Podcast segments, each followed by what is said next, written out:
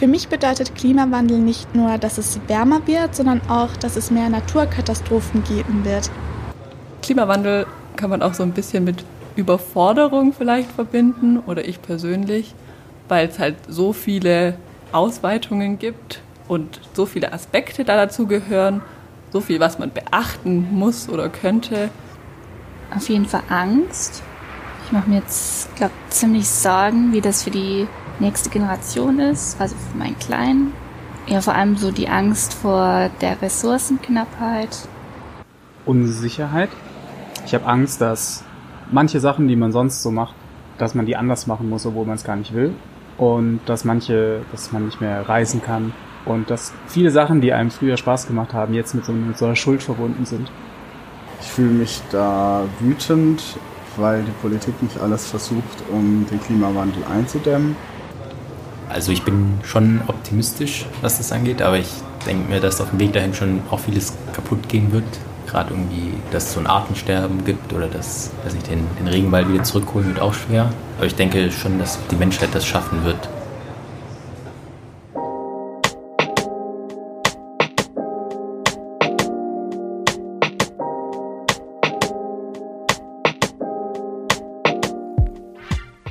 Herzlich willkommen zu einer neuen Podcast-Folge aus der Reihe Krisenstimmung, wie Wissenschaft in schwierigen Zeiten vermittelt werden kann.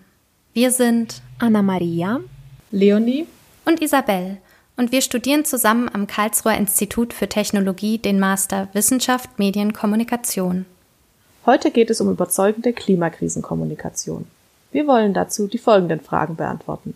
Was kennzeichnet eigentlich überzeugende Klimakrisenkommunikation? Und welche Rolle spielen Emotionen dabei? Für diese Folge haben wir uns mit zwei ExpertInnen zum Thema ausgetauscht, die in diesem Podcast immer wieder zu Wort kommen werden. Und zwar haben wir zum einen mit Professor Jens Wolling von der TU Ilmenau gesprochen, der dort im Fachgebiet empirische Medienforschung und politische Kommunikation arbeitet. Aktuell leitet er ein Forschungsprojekt, das im Verbundprojekt Wissenschaftskommunikation Energiewende des Bundes angesiedelt ist. Dafür ist eine Wanderausstellung vorgesehen. Wolling erforscht, wie diese gestaltet sein sollte um Menschen an verschiedenen Orten in Deutschland anzusprechen. Außerdem haben wir mit der Journalistikprofessorin Margret Lünenborg von der Freien Universität Berlin gesprochen. Sie setzt sich damit auseinander, wie Journalismus und Medien Emotionen erzeugen. In ihrem aktuellen Forschungsprojekt Journalismus und seine Ordnung der Emotionen vergleicht sie journalistische Kommunikation mit neuen Medienformen, wie zum Beispiel YouTube-Videos. In Bezug auf die Klimakommunikation sagt sie, Fakten und rationale Argumente allein setzen sich nicht durch. Ähnliches zeigen auch die Ergebnisse einer Experimentalstudie von Robin Nabi, Abel Gustafsson und Risa Jensen von der Kalifornischen Universität in Santa Barbara. Emotionen spielen eine Rolle, wenn klimawandelbezogene Inhalte gelesen werden. Sie beeinflussten das Verhalten und die Einstellung der Probandinnen. Die Rolle der Emotionen wollen wir heute für euch ein bisschen genauer unter die Lupe nehmen. Warum dies spannend und relevant ist, erklärt Professor Wolling. Also gerade jetzt auch Klimawandel ist natürlich mit äh, auch emotional in vielerlei Hinsicht aufgeladen, sowohl negativ mit Ängsten, die damit verbunden sind, äh, äh, was passieren könnte, wenn dieser Klimawandel denn ähm, jetzt in auch unser Leben noch stärker beeinträchtigt, als das jetzt schon tut. Das sind also diese Emotionen, aber es gibt natürlich auch die anderen Emotionen, die äh, damit verbunden sind, äh, dass äh, die Maßnahmen, die thematisiert werden, ähm, durchaus natürlich äh, erhebliche Einschnitte auch in das Leben der Menschen bedeuten können und werden. Ähm, also sowohl das Nichtstun wird äh, erhebliche Einschnitte haben äh, und sehr gravierende Einschnitte, aber auch das äh, sich etwas dagegen tun wird, äh, hat, hat Veränderungen zur Folge und auch die sind nicht unbedingt immer mit den ähm, positiven Emotionen verbunden. Also auch die Frage, was kann man auf dieser Emotionsebene auch erreichen durch Kommunikation, ist eine, ist eine sehr, sehr wichtige Frage. Die Ebene der Emotionen kann bei Klimakrisenkommunikation eigentlich nicht umgangen werden. Somit erscheint sie auch bei überzeugender Klimakrisenkommunikation wichtig. Aber was ist eigentlich überzeugende Klimakrisenkommunikation? Im Rahmen dieses Podcasts verstehen wir sie als eine Kommunikation, die Folgendes möchte. Problembewusstsein und Akzeptanz für Maßnahmen fördern, Einstellungen ändern oder Menschen zum Handeln bringen. Und wer betreibt sie? Das können Organisationen sein wie der Weltklimarat, NGOs wie Greenpeace oder Initiativen wie Fridays for Future. Aber auch die Kommunikation von WissenschaftlerInnen kann überzeugen. Wolling sagt, sie muss sogar darauf ausgelegt sein, zu überzeugen. Wenn ich zu einem Ergebnis gekommen bin, das äh, nach allen Regeln der wissenschaftlichen Kunst verlässlich ist, dann ist es eigentlich meine Aufgabe, auch äh, dieses Ergebnis, wenn es denn wie in diesem Fall auch noch höchst relevant ist für die Menschheit, ähm, ist es meine Aufgabe, auch dieses ähm, so zu kommunizieren, dass es, dass es verstanden wird und äh, dass die, äh, die Botschaften, die damit verbunden sind, also auch die Konsequenzen, die sozusagen aus diesen Ergebnissen entstehen, dass die sozusagen auch bei den Menschen ankommen. Also das halte ich für eine, ähm, schon für eine, für eine Aufgabe. Aber wie sollten diese wissenschaftlichen Ergebnisse kommuniziert werden? Gerade mit Blick auf den Klimawandel wird deutlich, dass wir es mit einem komplexen und hochgradig politisch aufgeladenen Sachverhalt zu tun haben. Ähnlich komplex sind die relevanten Kommunikationsziele. Zunächst einmal muss man es laut Wolling schaffen, Interesse zu wecken. Klimakommunikation zielt außerdem darauf ab, Wissen zu vermitteln, die Relevanz für das eigene Leben erkennbar zu machen und eine informierte Meinungsbildung zu ermöglichen. Was sind weitere Kommunikationsziele von zielgerichteter Kommunikation? Das Ziel von Kommunikation wäre dann halt auch die, genau diese, ja, diese Motivation, diese, auch diese, diese Überzeugung, die Efficacy, sagt man immer auf Englisch, diese Selbst, äh, Selbstermächtigung äh, des Einzelnen, ähm, dass man etwas machen kann und dass man sich auch motiviert ist und dass man tatsächlich partizipiert. Ne? Politisch in der Zivilgesellschaft die Frage, was kann man auf dieser Emotionsebene auch erreichen durch Kommunikation, ist eine, ist eine sehr, sehr wichtige Frage. Nächster Punkt, ähm, da sind wir auch wieder ganz stark bei den, bei den Maßnahmen. Akzeptanz für die Maßnahmen ist äh, ein wichtiges, wichtiges Ziel. Dann Vertrauen in diejenigen, Institutionen, die wichtig sind, dieser Transformationsprozess, der uns bevorsteht, dass der erstens gelingen kann. Das ist äh, sozusagen die Frage der, der, der Mittel. Ähm, das zweite ist dann äh, Vertrauen in die Kompetenz, dass diejenigen, die den Transformationsprozess bewerkstelligen, das sind verschiedene Akteure, also angefangen von der Wissenschaft, aber auch Industrie, als auch die Politik, dass die äh, die Kompetenz hat, das zu machen. Wenn Menschen durch Kommunikation überzeugt werden sollen, müssen also auch viele andere Ziele und Aspekte bedacht werden. Darunter auch die Emotionsebene. Es reicht nicht aus, mit guten Argumenten aufzuwarten. Es gehört viel mehr dazu.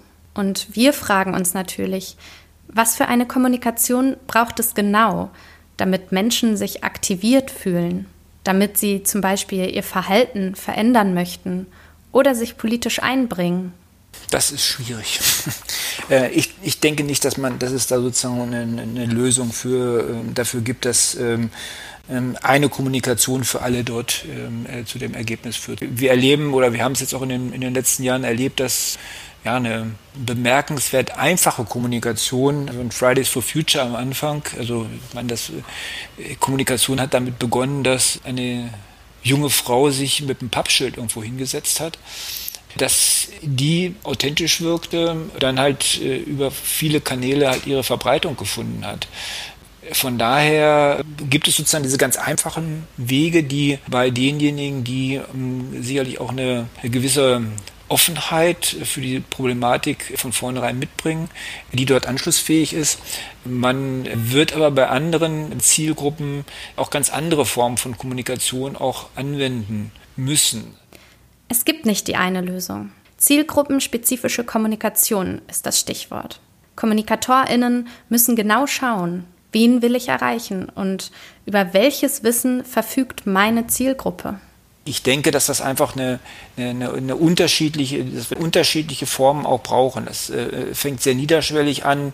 Ähm, das kann auch ein Artikel in einer Lokalzeitung sein, der jetzt vielleicht keine so großen Hintergründe bringt, der aber äh, eine Verknüpfung äh, zu lokalen Themen herstellt. Also äh, wenn dort die Tageszeitung die Verknüpfung zwischen Klima und äh, den Waldschäden herstellt, dann ist das für mich schon etwas, wo ich sagen würde, ja doch, das geht in die, das geht in die ähm, richtige Richtung. Insgesamt erscheint überzeugende Klimakommunikation als etwas, für das es kein Patentrezept gibt. Laut Professor Wolling stehen KommunikatorInnen außerdem vor einem Dilemma, wenn es um die Rolle von Emotionen geht. Jeder, der sich mit, über dieses Thema informieren will, steht er vor einem, im Prinzip vor einem Dilemma. Das Problem der, äh, des Klimawandels ist einfach sehr groß äh, und äh, eigentlich ist es auch angemessen, es so darzustellen, dass, wie sagte Greta Thunberg, dass man Panik bekommt. Ja? Also ich möchte, dass ihr Panik bekommt. Die Ergebnisse der, der Forschung deuten darauf hin, dass das jetzt nicht die beste Strategie ist, weil Natürlich in dem Moment, wo jemand Angst hat und Panik hat, äh, ist das auch, ähm, ist es parallelisierend auf der einen Seite, dass man unfähig wird, etwas zu tun. Das ist die eine Sache. Und das andere ist natürlich, dass sozusagen auch so Verdrängungsmechanismen äh, dann auch deutlich werden, dass man sozusagen Gefahren versucht zu ignorieren und äh, ihnen ausweicht und so weiter. Das heißt, also, ähm, da haben wir ein Problem. Und das andere ist, dass die, dieses, dieses Positive im Sinne von, ich muss was tun, ähm, was wir viel stärker brauchen, was ich am Anfang ja auch gesagt hatte, dass wir diese, diese Selbstermächtigung, also dieses, ähm, ja auch die, die Überzeugung, dass man ähm, etwas machen kann, also auch die Hoffnung, die damit verbunden ist, ähm, natürlich durch so eine negative Kommunikation dann auch geschwächt wird. Deswegen äh, auf der einen Seite ist es natürlich notwendig, die Ernsthaftigkeit der Situation deutlich zu machen. Auf der anderen Seite ähm, geht es aber genau darum, eigentlich zu sagen, ja, es ist alles furchtbar, furchtbar gefährlich und es ist furchtbar schwierig. Äh, es ist auch, wie sagt man mal so, fünf vor zwölf. wir haben eigentlich kaum noch Zeit und die Chancen, dass wir noch was verändern können, werden auch zunehmend geringer. Aber, und dann muss das große Aber kommen, aber es geht noch. Und äh, da äh, braucht es an manchen Stellen, glaube ich, auch ein bisschen, ja, man muss sich das teilweise selbst suggerieren, äh, dass dieses Aber tatsächlich noch ein Aber ist, dass man tatsächlich etwas äh, kann. Und da ist, vor diesem Dilemma steht jede Kommunikation, dass man dass diejenigen, die je, je, besser man sich auskennt, je gut, je besser man weiß, wie schwerfällig äh, im Zweifelsfall Politik ist, ähm, dass man sich dann immer natürlich die Frage stellt, geht das überhaupt noch? Und äh, auf der anderen Seite weiß, dass es, wenn es gehen soll, man eigentlich genau diese, diese frohe Botschaft, doch es geht noch, ähm, eigentlich verbreiten muss. Konstruktive Klimakommunikation muss geschickt eine Balance finden zwischen Ernsthaftigkeit der Situation deutlich machen und trotzdem Hoffnung erzeugen, sodass Kommunikation nicht nur zu negativen Gefühlen wie purer Angst, Panik und Machtlosigkeit führt. Kurz gesagt, das Gefühl von Handlungsfähigkeit zu stärken, ist wichtig.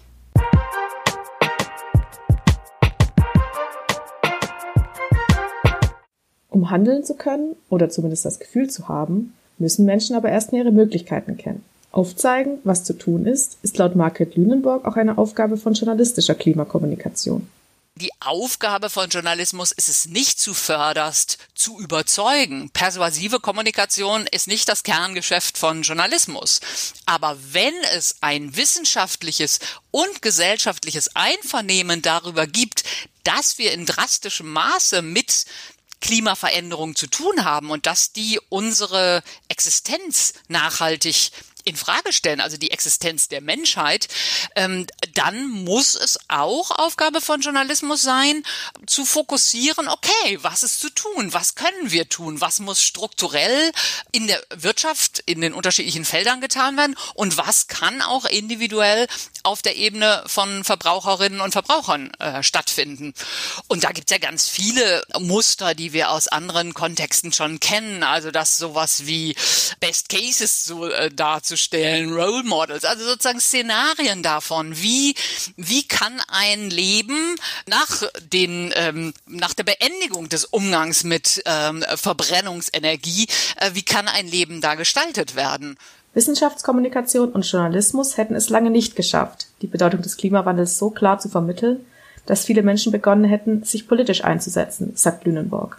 Für mich ist die, ähm, die öffentliche Auseinandersetzung mit dem Klimawandel ein ganz prägnantes Beispiel dafür, wie bedeutsam Emotionen sind, weil Jahrzehnte von profunder wissenschaftlicher Arbeit und auch wissenschaftsjournalistischer Berichterstattung es nicht geschafft haben, das Maß an öffentlicher Aufmerksamkeit zu generieren, dass dann binnen eines Jahres Tausende, teils Zehntausende äh, junge Menschen, die auf die Straße gegangen sind, Beginn mit äh, Greta Thunberg ähm, erzeugt haben. Und ähm, diese Präsenz und Dringlichkeit, die äh, junge Menschen da erzeugt haben, die ist eben ganz eng verbunden mit persönlicher Betroffenheit, mit auch Vorwürfen an Nichthandeln in der Politik, äh, mit Empörung darüber, dass Lobbyismus sich immer wieder durchsetzt, anstatt Entscheidungen, die an wissenschaftliches Wissen andocken.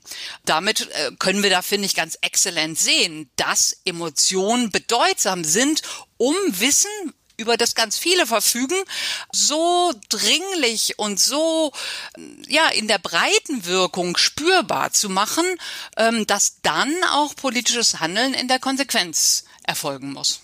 Was Greta Thunberg und die Fridays for Future Bewegung erreicht haben, ist in der Klimakommunikation also noch ein recht neues Phänomen. Sollte die journalistische Kommunikation über die Klimakrise sich daran anpassen und ebenfalls emotionaler werden?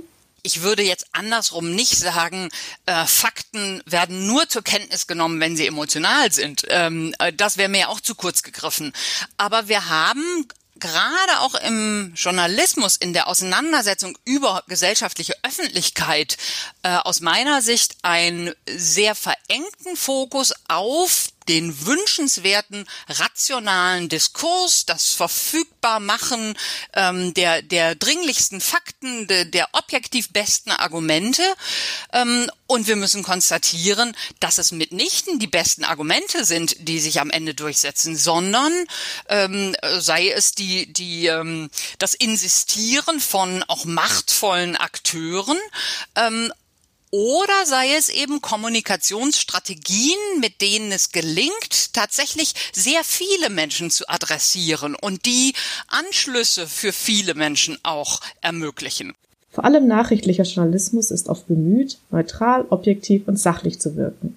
Doch kann man Fakten und Emotionen im Diskurs überhaupt trennen? Es ist eine künstliche Zuschreibung, so zu tun, als gäbe es eine hermetische Trennung von Fakten allein äh, und deren emotionalen Bewertungen. Sozialität, menschliches Miteinander, Agieren untereinander in Gruppen oder in größeren Verbänden und Gesellschaften ist immer auch emotional grundiert. Und die historische Entwicklung des Nachrichtenjournalismus hat über lange Zeit diese Dimension menschliche Kommunikation ähm, sich bemüht, sehr stark wegzublenden. Ähm, das Konzept journalistische Objektivität basiert ganz zentral darauf, dass strategisch Emotionen reduziert worden, dass Journalistinnen und Journalisten, die über Ereignisse berichten, ähm, als quasi Außenstehende außerhalb dieses Geschehens äh, drüber schwebende ähm, erscheinen und äh, Fakten als völlig abgekoppelt von sozialen Gefügen zustande kommen. Inzwischen kommunizieren AkteurInnen online in vielfältigen Formaten und gehen deutlich emotionaler an Klimakommunikation heran. Das unterscheidet sie von klassischen JournalistInnen die damit unter Druck geraten, sagt Lüneburg. Ein gutes Beispiel für emotionale Klimakommunikation in den digitalen Medien ist die Aktivistin Luisa Neubauer, die über Instagram und einen Podcast viele Menschen erreicht.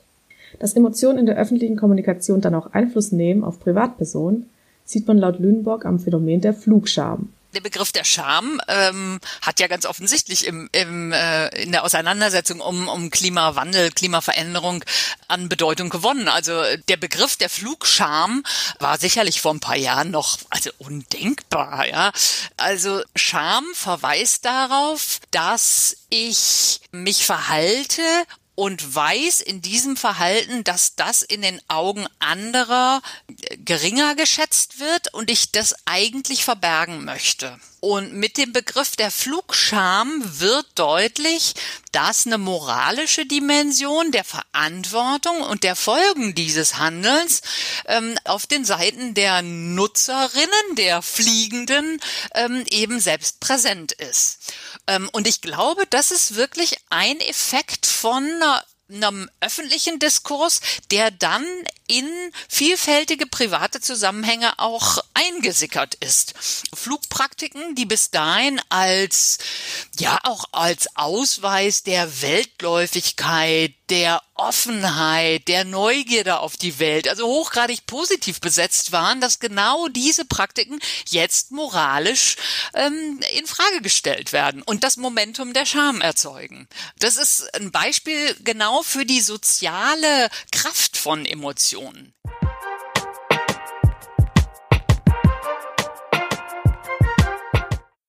Uns sind jetzt in diesem Podcast viele Emotionen begegnet, vor allem viele negative, wie Scham, Angst, Machtlosigkeit, Empörung und Panik. Es führt kein Weg daran vorbei, dass Klimakommunikation diese Emotionen anerkennt. Kommunikatorinnen sollen aber nicht die Ausfahrt zur Hoffnung verpassen.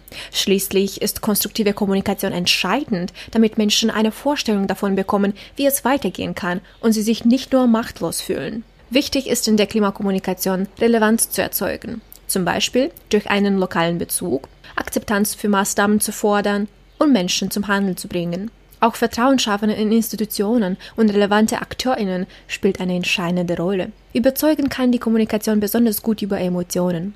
Obwohl man im Journalismus oftmals versucht, Emotionen so weit wie möglich zu reduzieren, sollte das nicht immer der Fall sein. In den Interviews mit Herrn Wolling und Frau Lüneburg ist uns aufgefallen, es gibt ein Spannungsfeld zwischen der Objektivität des Journalismus und der Emotionalität und Dringlichkeit des Themas.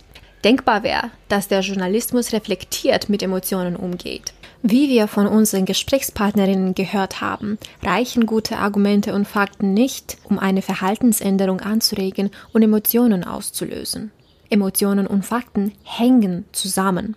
Laut unserer Expertinnen braucht es sowohl negative Emotionen wie Angst und Wut als auch positive Emotionen. Die Balance ist wichtig. Das Erleben von Unsicherheit zeigt die Dringlichkeit zu handeln auf. Dann darf es aber nicht ausbleiben, dass wir lernen, mit der Unsicherheit umzugehen und neue Handlungsoptionen sehen. Wir hoffen, es hat euch Spaß gemacht, mehr über überzeugende Klimakrisenkommunikation und die Rolle von Emotionen zu lernen. Dieser Podcast ist ein Teil der Reihe Krisenstimmung, wie Wissenschaft in schwierigen Zeiten vermittelt werden kann.